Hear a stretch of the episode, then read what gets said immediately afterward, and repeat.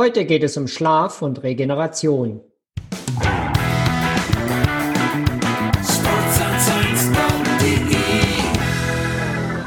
Wir alle kennen das Gefühl, wenn wir morgens aufstehen und schlecht geschlafen haben. Wir fühlen uns müde, sind schlapp und nicht wirklich leistungsfähig. Vor allem aber für Leistungssportlerinnen und Leistungssportler ist eine optimale Schlafqualität und Schlafdauer wichtig, um sich zwischen Trainingseinheiten und vor Wettkämpfen ausreichend zu erholen. Bei zu wenig und häufig schlechtem Schlaf steigt das Verletzungs- und Infektrisiko. In den letzten Jahren hat die Schlafforschung im Sport stark zugenommen und es gibt viele neue Erkenntnisse, die Leistungssportlerinnen und Leistungssportler im Training und für Wettkämpfe beachten sollten. Heute ist Sabrina Foster von der Uni Saarbrücken als Schlafexpertin zu Gast und sie wird uns viele Fragen beantworten. Was ist Schlaf eigentlich? Wofür brauchen wir ihn? Was verbirgt sich hinter dem Begriff Schlafhygiene?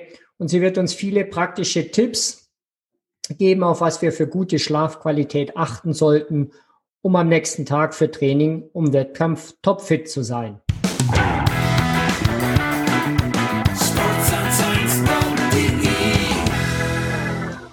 Hallo Sabrina, schön, dass du da bist. Ähm, erzähl doch mal ganz kurz, was du machst, ähm, ein bisschen so dein, dein Forschungsumfeld. Ja, Herr Willi, schön, dass ich äh, da sein darf. Vielen Dank für die Einladung. Ähm, ich bin wissenschaftliche Mitarbeiterin am Institut für Sport- und Präventivmedizin, jetzt schon seit zwölf Jahren, oh Gott, schon so lang. Ähm, habe auch in Saarbrücken studiert, ähm, habe dort dann promoviert und ähm, in den letzten Jahren habe ich mich hauptsächlich mit der Thematik Regeneration im Allgemeinen beschäftigt, wobei mein persönlicher Schwerpunkt so auf der Schlafforschung und auch auf dem Training Load Management lag. Also wir hatten ein großes Projekt, das Regman-Projekt, finanziert über das BISP. Deswegen war das Thema Regeneration bei uns am Institut insgesamt groß, aber mein persönlicher Fokus lag eben im Bereich Schlaf und, und Load Management. Genau. Mhm. Ja, das Thema Regeneration war ja das, der, die zweite Podcast-Folge bei mir und äh, Timo, Timo Wievelhove führt tatsächlich die Charts an mit dem Thema Regeneration. Also das okay. scheint äh, zumindest jetzt in, in meiner Community hier ein ganz wichtiges Thema äh, zu sein. Ja, und ich habe mir Schlaf rausgesucht, so ein bisschen als Thema heute, ähm, einfach deswegen, weil wir unterhalten uns natürlich über Training, wir unterhalten uns über Ernährung, aber irgendwie das Thema Schlafen, ähm, das fällt ist so gefühlt einfach so ein bisschen runter. Oder wie ist so deine, deine Wahrnehmung? Also meine Wahrnehmung war genauso, als ich mit dem Thema angefangen habe. Das war so um 2013 rum, haben wir angefangen, so die ersten Studien zu machen. Und da war das absolut auch genau meine Wahrnehmung, dass das sehr vernachlässigt wird, dass man immer versucht, mit kleinen Gimmicks irgendwie die Regeneration zu fördern, aber so eins der essentiellen Bausteine, was wir irgendwie täglich tun, Schlaf, das, äh, da wissen wir einfach ganz wenig, äh, gerade im Zusammenhang mit, mit Athleten. Das hat sich meiner Meinung nach schon ein bisschen geändert und wir sind im Moment so ein bisschen an dem Scheidepunkt, dass wir es vielleicht auch manchmal übersensibilisieren. Äh, rede ich gerade so von so die ganzen Apps, die es gibt, wo man das Schlaf monitoren kann, die einem alles Mögliche anscheinend erzählen, was sie eigentlich gar nicht messen können. Ähm, also ich finde es immer noch sehr, sehr wichtig, dass da viel mehr Forschung betrieben wird, weil wir ganz viele Zusammenhänge noch nicht verstehen. Aber wir müssen uns jetzt, glaube ich, auch auf die, die richtigen Dinge fokussieren. Also weg von dem reinen Beschreiben, sondern auch wirklich mehr gucken mit Interventionen, wie können wir den Athleten auch wirklich helfen. Mhm. Aber es ist immer noch, im, also wenn ich mit Trainern und Athleten rede, es ist schon so, dass es noch nicht ganz so die Bedeutung hat oder nicht ganz so das Bewusstsein dafür da ist, wie wichtig es ist, ähm, wie, wie wir das uns wünschen würden. Mhm. Was ja erstaunlich ist, weil wenn man, ich sage jetzt mal Training oder Trainingsanpassung so als ein Kontinuum, als so ein Spektrum sich anschaut, ähm, dann ist es ja nicht nur bezogen auf diese zwei Stunden Training oder drei Stunden Training am Tag, sondern die, der, der ganze Anpassungsprozess läuft ja 24 Stunden. Ja. Das heißt, ähm, auch da muss ich natürlich mir Themen wie Ernährung, äh, wie Freizeitgestaltung, wie verhalte ich mich zum Beispiel, ähm, dass ich auch wirklich einen, einen gesunden, vernünftigen Schlaf letzten Endes habe, wie viel Stunden schlafe ich und so weiter. Also dieses Kontinuum, ähm, versuche ich zumindest auch in, in den Podcast-Folgen oder auch so in, in, in, meiner Tätigkeit ein bisschen ja, ich will jetzt nicht sagen, holistischer ranzugehen, aber es ist, so ist es ja letzten Endes. Die Biologie hört ja nicht nach zwei Stunden Training auf und dann äh, fängt die wieder zur nächsten Trainingseinheit an, sondern es ist ja schon ein 24 Stunden ähm, Prozess und da ist Schlaf einfach so essentiell. Aber vielleicht als, als Einstieg, was ist denn Schlafen? Wofür brauchen wir das? Also interessant finde ich, dass man relativ lange, also ich glaube so bis in die 80er Jahre hinein, wirklich noch davon ausgegangen ist, dass Schlaf ein rein passiver Prozess ist. Also so ein bisschen ähnlich wie bewusstlos sein. Also dass wirklich einfach nichts passiert. Ähm, das hat dann in den 80er, 90er Jahren zugenommen, dass man eben verstanden hat, dass das nicht so ist. Und äh, mittlerweile weiß man, dass der Schlaf enorm wichtig für die kognitive Entwicklung ist. Also gerade auch bei, bei Kindern, auch beim Thema motorischen Lernen. Also da werden neue Synapsenverbindungen hergestellt. Ähm, es wird gelernt, es wird verarbeitet, wird von Kurzzeit in Langzeitgedächtnis geschoben und ähm, diese ganzen kognitiven Prozesse. Aber auch physisch. Also ist extrem wichtig für die, ähm, für die Herstellung des Immunsystems, des Hormonsystems, natürlich die, das Auffüllen der Energiespeicher, was äh, genau an das anschließt, anschließt, was du gerade zum Thema äh, Anpassung gesagt hast. Ja, wenn wir uns überlegen, dass viele Anpassungsprozesse natürlich nachts stattfinden, weil der Körper dann ruht, ja, nichts Neues verarbeiten muss und dann eben diese Prozesse anstößt, die wir brauchen für, für die Trainingsanpassung. Also ein Schlaf ist eigentlich eher ein aktiver Prozess, ähm, der eben, in dem viele wichtige Dinge stattfinden für kognitive und äh, physische Entwicklung. Mhm. Ja, das ist auf jeden Fall nochmal ein neuer Gesichtspunkt. Also ich, ich sage immer, Schlaf ist sowas wie ein Modulator. Also letzten Endes, wenn ich, ich kann super toll trainieren nach den besten Regeln der Kunst und der Schlaf, genauso wie Ernährung und andere Prozesse, modulieren letzten Endes meine Anpassung. Ähm, oder andersrum formuliert, ich kann mich toll im Training verhalten. Wenn ich aber vielleicht eine ungünstige ähm, Schlafstrategie habe, dann kann ich mir da schon den ein oder anderen ähm, tolle Anpassung, die ich mir da hoffe, schon ein bisschen verbauen, oder nicht? Auf jeden Fall, würde ich auf jeden Fall sagen. Also ich denke, die größte Evidenz dafür hat man wirklich, was das Kognitive angeht, das motorische Lernen. Also da gibt es, glaube ich, aus den Anfang 2000ern schon, schon Studien, die eben zeigen, wenn man eine motorische Sequenz neu lernt und der Schlaf dann eben danach gestört ist oder zum Teil auch gar kein Schlaf stattfindet, dass es wirklich sehr viel länger dauert, bis diese motorische Sequenz wirklich erlernt ist. Und wenn man sich da anguckt, also das passiert, man kann den Schlaf ja in zwei Phasen unterteilen, in den sogenannten REM-Schlaf, also Rapid Eye Movement, und den Non-REM-Schlaf, ähm, also quasi der Tiefschlaf. Und gerade in diesem REM-Schlaf, wenn man sich da mal die Hirnströme anguckt, dann sind die sehr, sehr ähnlich zum Wachzustand. Also im Gehirn passiert da so viel, wird so viel verarbeitet, da ist das Gehirn eigentlich in einem ähnlichen Zustand, wie wenn wir wach sind. Ähm, und also vielleicht auch nochmal, Entschuldigung, dass ich dich ja. unterbreche, aber vielleicht auch nochmal vom, von der, vom, vom Grunddenken her könnte man das ja vielleicht tatsächlich als so eine äh, enorm wichtige Trainingsphase sogar bezeichnen. Soweit würde ich jetzt vielleicht nicht gehen, weil wir das so vielleicht in der Vergangenheit nicht wahrgenommen haben. Aber man könnte durchaus sagen, da, da passiert auch sowas wie ein neuronales Training. Ja, würde ich auf jeden Fall so sagen. Und es gibt ähm, ganz, ganz neue, meiner Meinung nach echt fancy Studien, die beschäftigen sich mit dem sogenannten Lucid Dreaming. Ähm, das bedeutet, dass man quasi lernt, seine Träume zu steuern und dann quasi im Traum weiter zu trainieren. Ähm, also da, das gibt noch nicht so viele Studien in die Richtung. Ähm, es ist wohl auch was, was nicht jeder kann, aber das geht ja genau in, in die Richtung, nur noch ein Stück extremer, dass wir eben auch anfangen, das zu kontrollieren und dann ein bisschen aktiver werden. Aber grundsätzlich, also was die kognitiven Bereiche angeht, äh, würde ich das schon so sagen, dass das wie weiter trainieren ist und abspeichern und automatisieren. Genau. Lucid Dreaming, das muss ich mal merken. Dann, ja. dann wäre ich vielleicht doch noch Weltmeister, zumindest in, in meinen Träumen. Ja. Vielleicht, ähm, vielleicht, klappt das ja dann. Ähm, ich lese immer wieder in der, in der Literatur Sleep Hygiene, äh, Schlafhygiene. Ist ein, ich finde, ein fürchterlicher Begriff. ähm, erinnert mich gerade so ein bisschen an Corona und Abstand halten, Hände waschen. Aber was, was, was verbirgt sich hinter diesem Begriff Sleep Hygiene? Ja, also ich habe äh, gerade die letzten Tage da noch mal so ein bisschen drüber nachgedacht, weil ich habe ja jetzt eine einjährige Tochter und das Thema Schlaf war da tatsächlich auch ein großes Thema. Wir haben auch ein Schlafcoaching gemacht, weil wir ein bisschen Probleme hatten. Und meiner Meinung nach ist mittlerweile, würde ich sagen, Sleep Hygiene das gleiche wie eine Abendroutine, die wir mit kleinen Kindern machen. Also letztendlich geht es darum, dass wir unseren Körper darauf einstellen, dass jetzt bald Zeit ist zu schlafen. Also es ist ein Stück weit Konditionierung, ein Stück weit aber auch einfach das Umwelt, die, die Umwelt so zu schaffen, dass der Körper auch müde werden kann. Also zu so einem klassischen Schlafhygieneprotokoll gehören solche Faktoren wie in der Stunde vor dem zu Bett gehen keine elektronischen Geräte mehr, also kein Handy, kein Tablet, bestenfalls auch kein Fernseher. Ähm, das Licht sollte reduziert werden, ähm, möglichst nur mit einem Nachttisch, vielleicht im Bett sitzen, was lesen. Ähm, die Temperatur im Schlafzimmer sollte nicht höher als 18, 19 Grad sein.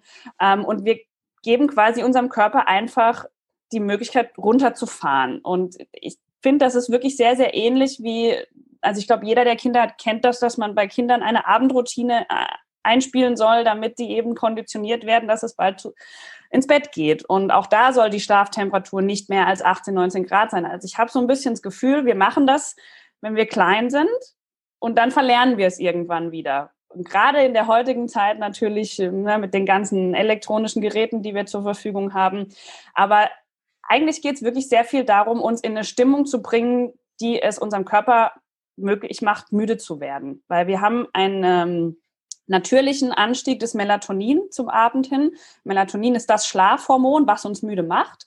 Und wenn wir zum Beispiel die Beleuchtung im ganzen Haus anhaben und dann noch am Handy sitzen, dann kriegt der Körper so viel Lichteinfluss, dass dieses Melatonin eben nicht ansteigt. Und dann können wir gar nicht müde werden.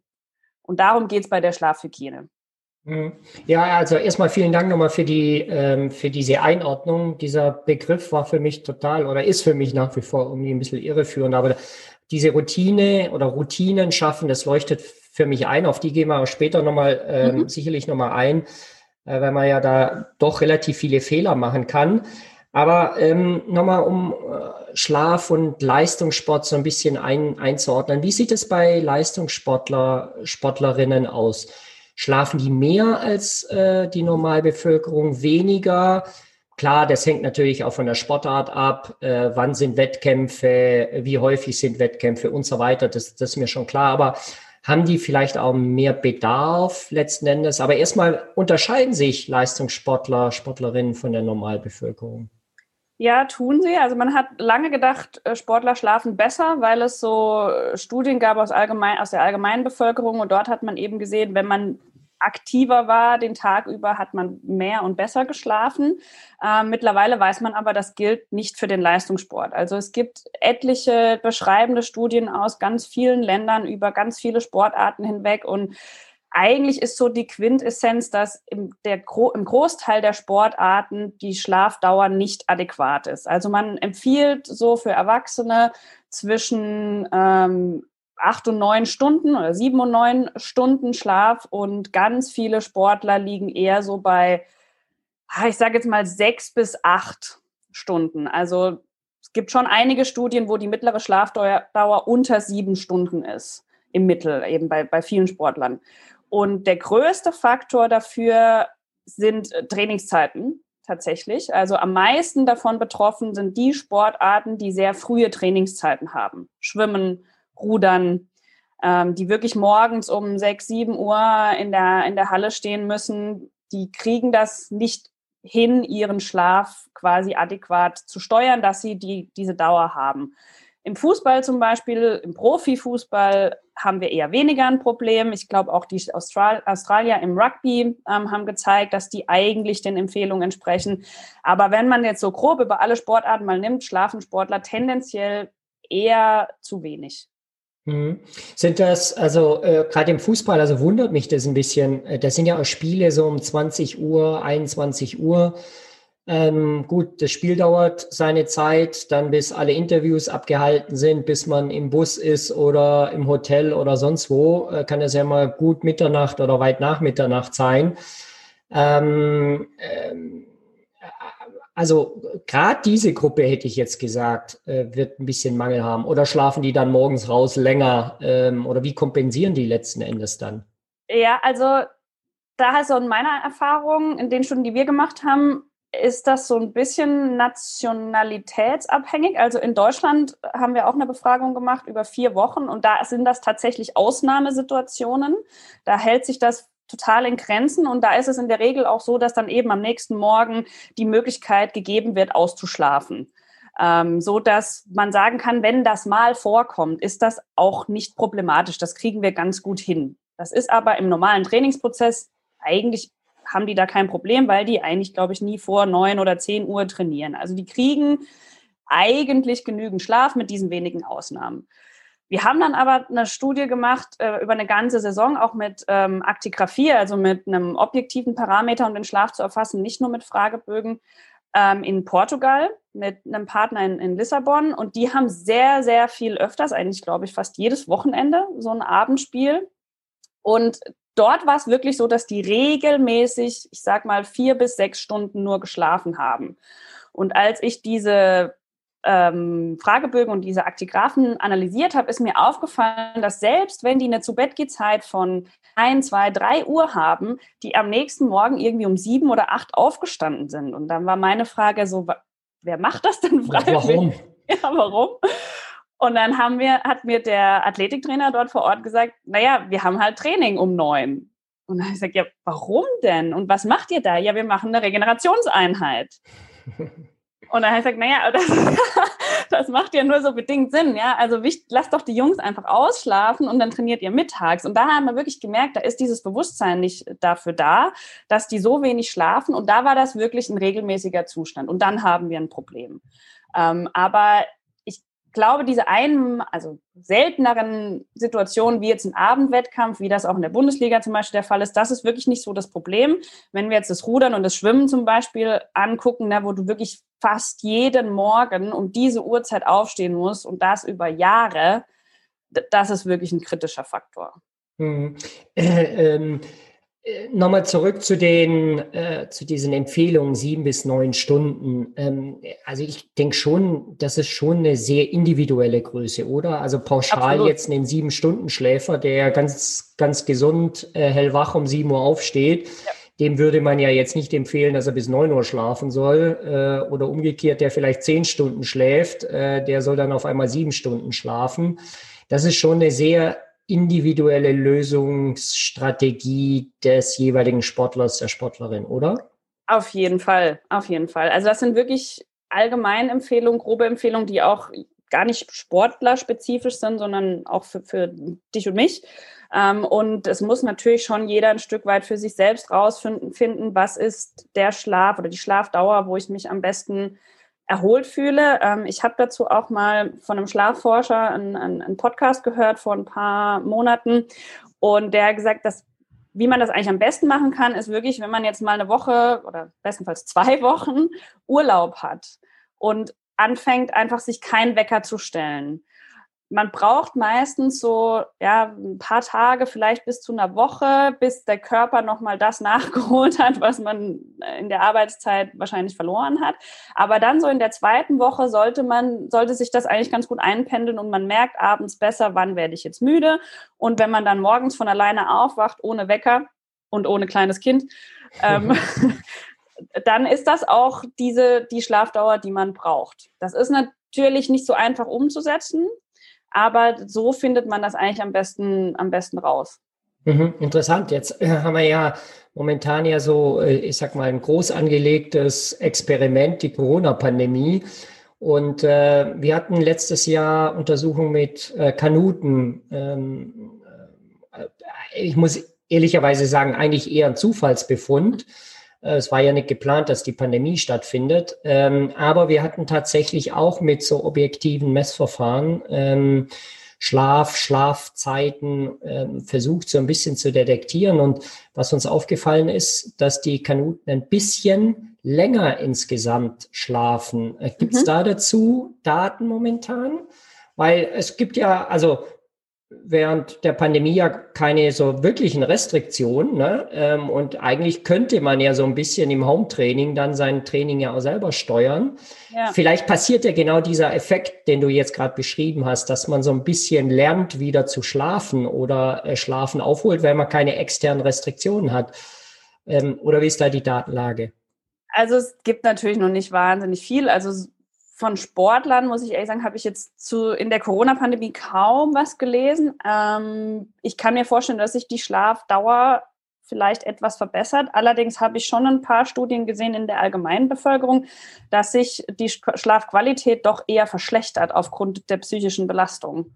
Also da kam jetzt schon ein, zwei, drei Paper raus, die groß, größer angelegte Befragungen in der allgemeinen Bevölkerung gemacht haben. Und da zeigt sich schon etwas mehr Problematiken beim Einschlafen. Die Leute brauchen viel länger zum Einschlafen und empfinden ihren Schlaf auch nicht ganz so als erholsam. Schlafqualität zu messen ist natürlich immer wahnsinnig schwierig, kann mhm. ich eigentlich nur im Schlaflabor.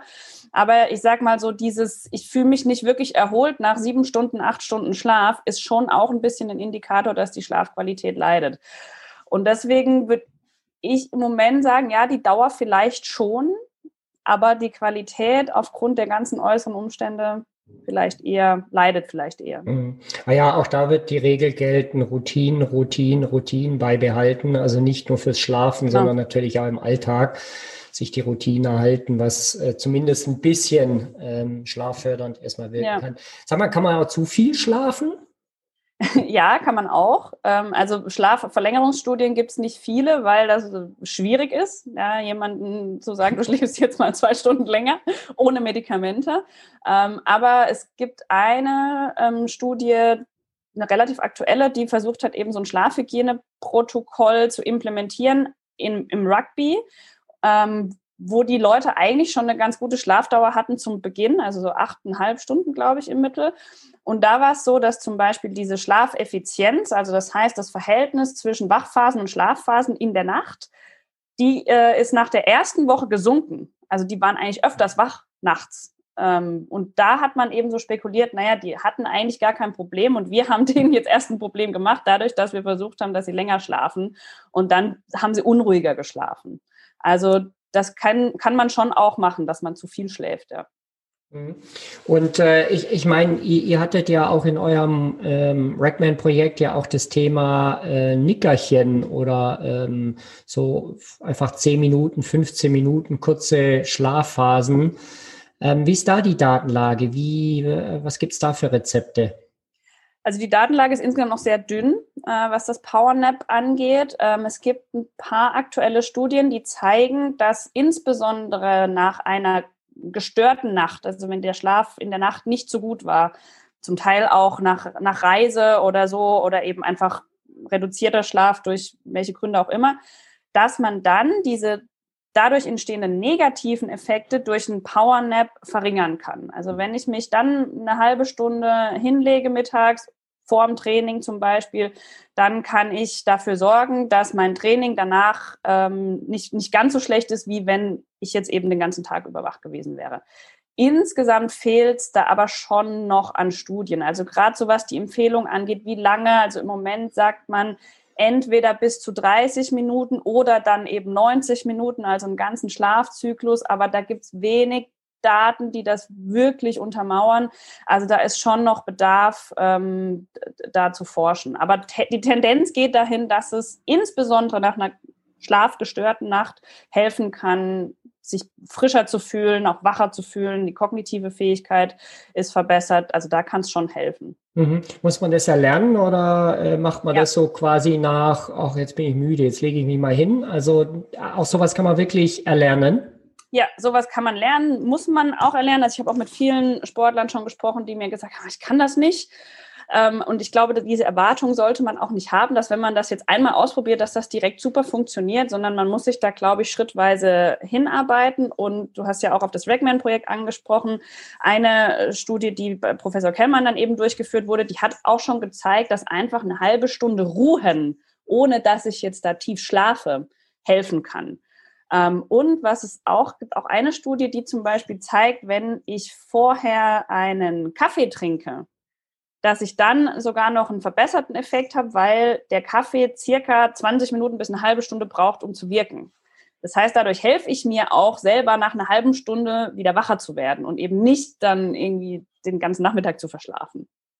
Sabrina empfiehlt äh, Kaffeepause heißt eine Tasse Kaffee und 15 Minuten schlafen. Das, ja, genau. Äh, äh, ja, leuchtet, äh, leuchtet mir ein, dass die, die Nickerchen wirken. Das könnte ja auch eine Strategie sein. Ähm, es gibt ja schon auch Sportlerinnen, Sportler, die vor einem Wettkampf sehr nervös sind. Ne? Vielleicht, äh, wenn man einen Wettkampf hat, irgendwie Samstag, Sonntag, ein Spiel oder ein Turnier oder was auch immer, dass man dann Donnerstag, Freitag vielleicht ein bisschen schlechter schläft. Und ähm, du würdest dann durchaus sagen, das könnte eine Strategie sein, dass man dann zumindest am Wettkampftag, wenn es das, wenn der zeitliche Ablauf das zulässt, dass man eben versucht, mit einem Powernap zumindest nochmal so ein bisschen Energiereserven freizumachen. Grundsätzlich ja. Man sollte es aber vorher im Training auch schon mal ausprobiert haben. Also das jetzt im Wettkampf einfach nur mal so zu probieren, das fände ich zu risikoreich, weil man auch ein bisschen gucken muss, wie lange brauche ich danach, um wieder voll wach zu sein. Also man sollte das schon auch ein bisschen trainieren im normalen Trainingsprozess. Aber wenn man, also ich persönlich bin zum Beispiel totaler Fan von Powernap. Also ich habe das, wenn ich von der Arbeit nach Hause komme, vor dem Training eigentlich immer gemacht. Und wenn man das so integriert hat und weiß, dass es bei einem auch funktioniert, dann kann das sicherlich sicherlich helfen. Aber man sollte es jetzt nicht wirklich einfach mal im Wettkampf so ausprobieren, sondern mhm. dann vorher im Training. Welche Zeitachse als Minimum würdest du denn empfehlen? Also wenn du jetzt sagst, okay, an dem Wettkampftag, ich weiß nicht, da ist am Nachmittag ist, ist, ähm, ist der Wettkampf angesetzt. Ähm, wie viel Zeit würdest du zwischen dem Powernap und äh, dem Wettkampf lassen? So einfach so aus dem Bauchgefühl eine ziemlich pauschale Aussage. Also sagen wir mal, wenn der Wettkampf um 16 Uhr stattfindet, sollte das Powernap eigentlich nicht später als 13 Uhr stattfinden. Also das ist schon sogar ein bisschen eng. Also wenn man es jetzt auf den Abend bezieht, zum Beispiel wenn man normalerweise um 22 Uhr zu Bett geht, sollte man definitiv vor 18 Uhr zum Beispiel den Powernap machen. Und mhm. wenn man das in einem Wettkampftag integriert, dann sollte es meiner Meinung nach, also das ist jetzt auch wirklich ein bisschen Bauchgefühl, nicht länger als 20 bis 30 Minuten sein. Mhm. Also wirklich ein Powernap. Mhm. Wir sind ja jetzt gerade so ein bisschen beim Timing ähm, und viele der, der Sportarten, die sind ja auch sehr intervalllastig, also mit hohen Belastungen, ähm, teilweise auch gut nach 21 Uhr. Das hängt von Hallenzeiten ab, äh, von der Sportart ab. Ähm, Trainingseinheiten können schon mal, sage ich mal, um 22 Uhr erst beendet sein. Ähm, da braucht ja schon der Körper ein bisschen das Nervensystem, bis man von äh, Angriff, Vollgas auf Regeneration umschaltet. Was empfiehlst du solchen Sportarten oder solchen Sportlern, die eher, sage ich mal, später am Abend ähm, intensiver trainieren? Also ein wichtiger Faktor ist da auch die Ernährung, wenn man nach Hause kommt. Also sicherlich wird man nicht direkt ins Bett gehen können oder sollte man nicht direkt ins Bett gehen, ohne zu essen. Ähm, aber man sollte gucken, dass man eher was Leichtes, Proteinreiches isst mit ein, paar Kohlenhydrate, aber so Fette zum Beispiel möglichst vermeiden. Also bei den Proteinen ist es äh, Tryptophan insbesondere wird da empfohlen, also so Hähnchen oder Nüsse oder sowas am Abend. Und dann würde ich also hängt ja auch ein bisschen davon ab, wann, was ist meine Aufstehzeit am nächsten Morgen. Also wenn ich jetzt weiß, ich kann ausschlafen, habe ich ja deutlich weniger Druck, jetzt so schnell wie möglich ins Bett zu gehen. Dann kann ich schon gucken, dass ich einfach langsam runterfahre. Ich sollte definitiv nicht nach Hause kommen und jetzt alle Lichter anmachen und den Fernseher noch anmachen. Ähm, aber wenn ich jetzt natürlich weiß, oh, ich muss jetzt auch noch morgen früh um sieben aufstehen, ist das natürlich umso wichtiger. Ja, also dann gilt wirklich die Regel, möglichst wenig Licht, vielleicht noch ein Buch lesen, ähm, beim Essen, maximal beim Essen noch irgendwie aufs Handy gucken, danach das Handy weglegen und einfach möglichst schnell versuchen, meinen Körper in diese Abendroutine reinzubringen und in diese Situation, dass man jetzt müde wird. Hm. Ja, aber ansonsten äh, äh mehr Möglichkeiten habe ich dann letzten Endes nicht. Also ich kann natürlich versuchen, meinen nächsten Tag irgendwie so zu planen, dass ich halt äh, länger schlafen könnte oder ähm, aber ansonsten andere äh, Strategien hast du jetzt auch keine zur Hand. Ohne Medikamente ist es schwierig und, und Medikamente, finde ich, sollten immer so der letzte äh, der letzte Griff sein. Ähm, tatsächlich gibt es einige Schlafforscher, die das altbewährte Oma-Rezept ein äh, warmes Glas Milch empfehlen.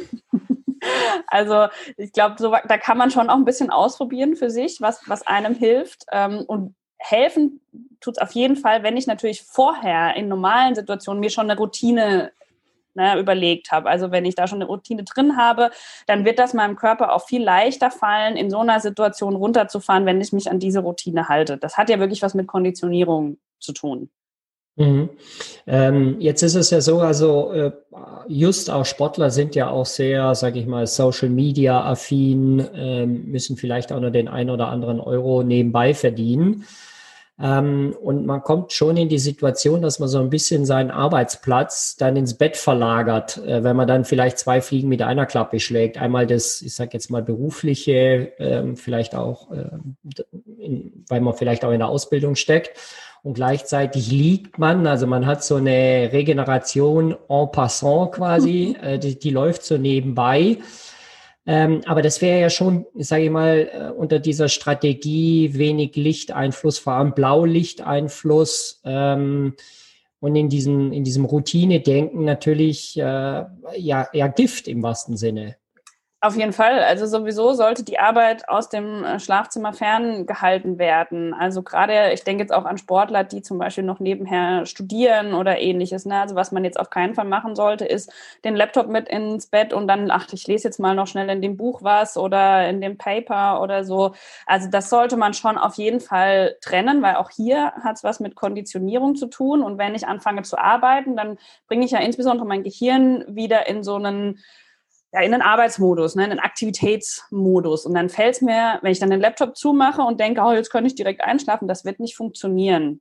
Ja, und deswegen sollte man auch hier wirklich ganz wichtig, das Thema Konditionierung, sollte man einfach das räumlich auch trennen. Also wenn ich dann das Bedürfnis habe, auf Instagram, Facebook meinen Fans noch irgendetwas mitzuteilen, dann vorher beim Essen im Wohnzimmer, im Esszimmer. Aber wenn ich dann in das Schlafzimmer gehe, dann sollte das wirklich draußen bleiben. Also es gibt eine relativ aktuelle Studie, die gezeigt hat, dass dieses passive Durchgucken, zum Beispiel durch Instagram oder Facebook, nicht ganz so schlimm ist wie eben dieses aktive, ich poste jetzt noch was. Ähm, ich würde aber auch davon abraten, also ich glaube, am besten ist es, das Handy aus dem Zimmer zu lassen oder auszumachen. Aber wenn man das jetzt wirklich gar nicht kann, dann ist dieses Durchscrollen noch einigermaßen okay, aber eben nicht mehr aktiv interagieren. Mhm. Ja, die ganzen Studien werden wir auch in den Show Notes dann nachher posten. Ähm, und ich erinnere mich an eine Studie, ähm, ich muss ein bisschen drüber lachen, aber letzten Endes passt es in dieses, dieses ganze Schlafmodell hervorragend rein. Ähm, es wurden Untersuchungen gemacht von NBA-Spielern und mhm. über ihr Twitter-Verhalten am Vorabend. Und es war mhm. tatsächlich eine Korrelation zwischen je mehr Twitter, äh, Posts ich habe und äh, je später am Abend, umso schlechter war die nächsttägige Spielleistung. Ähm, gut, ob solche Korrelationen dann auch einen kausalen Zusammenhang haben, ist ja auch nochmal was anderes, aber äh, es scheint durchaus ein bisschen ein Indiz dafür zu sein, dass äh, späte, äh, ich sage einfach mal Smartphone-Nutzung, Fernsehschauen etc einfach sicherlich nach, äh, nachteilig sind für einen gesunden und ja, erholsamen Schlaf. Ja. Ähm, vielleicht, um nochmal unseren Podcast zusammenzufassen, so die fünf No-Gos. Viele haben wir ja schon mal äh, gehört, ist also auf jeden Fall das Blaulicht reduzieren. Manche Handyhersteller haben ja dann versucht, mit äh, irgendwelchen andersfarbigen Screens zu agieren. Ähm, also erstmal Blaulicht reduzieren, das ist mal der, äh, das eine. Dann, äh, ich nehme noch mit die Raumtemperatur, die sollte, äh, du sagtest, glaube ich, 18 Grad sein. Ja, genau. Ähm, äh, eine Regelmäßigkeit, vielleicht hätte ich das sogar als Punkt 1 nennen sollen. Also versuchen, Regelmäßigkeiten, wie es noch irgendwie geht, zu erhalten, was sicherlich auch auf Reisen ähm, ja. gilt. Ja. Ähm, keinen Arbeitsplatz im, äh, im Bett, das habe ich auch, nehme ich auch mit. Ähm, hast du sonst noch ein Patentrezept? Also ich glaube, Routine ist wirklich, also auch was, das gehört ja zur Regelmäßigkeit dazu. Ne? Also Routine im Sinne von, ich gehe relativ zur gleichen Zeit ins Bett, stehe zur relativ gleichen Zeit auf, aber eben auch dieses abendliche Verhalten in der Stunde, anderthalb, bevor ich ins Bett gehe, dass ich da eben auch versuche, eine Routine ähm, reinzubringen. Das ist sicherlich noch ein Faktor, der, der wichtig ist. Mhm. Ähm, vielleicht noch äh, abschließend, äh, wenn jetzt Zuhörer, Zuhörerin hier jetzt meint, ah, Nickerchen, das muss ich trainieren, das muss ich üben. Wo, wo kann er sich da oder sie Hilfe holen? Ähm, geht man zu einem Sportpsychologen oder wer, welche Person ist da letzten Endes dafür verantwortlich? Das ist eine gute Frage. Ähm, also denke, es gibt Psychologen, es gibt auch SportwissenschaftlerInnen, die sich mit dem Thema gut auskennen, die einem da, da helfen können. Also ich glaube, der, der erste Schritt wäre vielleicht mal der, der, Trainer, die Trainerin ähm, und dann im zweiten Schritt eben jemand aus dem Support-Stuff, Psychologen, SportwissenschaftlerInnen, das ist, glaube ich, mhm. dann so ein bisschen die individuelle Kompetenz. Ähm, ansonsten kann man sich natürlich auch selbst einfach mal ein paar Studien angucken, aber es, also es gibt eine von, von Planchfield aus 2018, die eben mit Ausdauersportlern diesen Effekt gefunden hat, dass je schlechter mein Nachschlaf ist, desto besser der Effekt des Powernaps. Und da wird eigentlich ganz gut beschrieben, wie man so einen Powernap angehen sollte. Mhm. Ja, vielen Dank. Ähm, dann meine letzte Frage stelle ich äh, allen Wissenschaftlern. Was können wir von dir in, in der Zukunft lesen? Woran forscht er gerade? Was ist so das Hot Topic, was so vielleicht im nächsten halben Jahr, Jahr, was wir von dir lesen können? Also ein Projekt, das mir sehr auf dem Herzen liegt, was ich unbedingt umsetzen will, das wird aber sicherlich noch ein bisschen dauern, bis man das dann lesen kann, ist ähm, eine Studie zum Thema Schlaf- und Immunsystem, bei, insbesondere bei Schwimmern. Also da gibt es immer mehr Studien, die eben zeigen, dass chronisches Schlafdefizit einen negativen Effekt auf das Immunsystem hat, im Sinne von auch einer erhöhten Infektanfälligkeit. Und ich denke, gerade in Sportarten, die einen hohen Trainingsumfang haben, kann das ein entscheidender Faktor sein. Und das ist ein Projekt, das ich wirklich sehr, sehr gerne angehen möchte in der nächsten Zeit. Ja, super spannendes Thema, finde ich. Ähm, ähm, muss man auf jeden Fall rangehen, weil ich glaube schon, dass die, der Zusammenhang Immunsystem, Schlaf, Ernährung, also dieses, dieses Dreieck in Kombination mit Training, ähm, glaube ich schon viele Trainingsprozesse äh, maximal beeinflusst. Also super Fall. Thema. Toll, da werden wir hoffentlich viel lesen. Ja, das hoffe ich auch. Darf ich noch einen kurzen Appell loswerden? Ja, klar. An unsere, an, an deine HörerInnen. Ähm, diese ganzen Apps, die es immer mehr gibt im Moment, die einem suggerieren, sie können äh, Schlafqualität erfassen, bitte, bitte nicht benutzen. Das ist ein absoluter, Entschuldigung für das Wort, Bullshit, äh, weil die können das nicht. Die können ganz gut die Schlafdauer erfassen, aber über die Qualität wirklich wenig aussagen. Und ich habe es einfach schon ein paar Mal erlebt, dass Athleten morgens aufgewacht sind und die App sagt, du hast schlecht geschlafen und dann wird so ein bisschen Panik ausgelöst, obwohl es vielleicht gar nicht so ist. Also davon bitte die Finger lassen. Hm, also äh, gesunder Menschenverstand genau. oder äh, Körperempfinden hilft da. Ja. Und äh, die Apps sind ja in etwa so, wie wenn man den äh, mit einer Körperwaage die Raumtemperatur messen möchte oder umgekehrt. Also es ist ja. einfach wahrscheinlich die falsche Sensorik oder das falsche Messsystem für das, was ich tatsächlich messen möchte. Genau. Genau. Ja, vielen Dank nochmal für den Appell und äh, dir alles Gute in deinem, mit deinen ganzen Projekten, die du so vorhast. Und äh, ich freue mich, bald mehr von dir zu lesen. Vielen Dank. Ja, danke dir.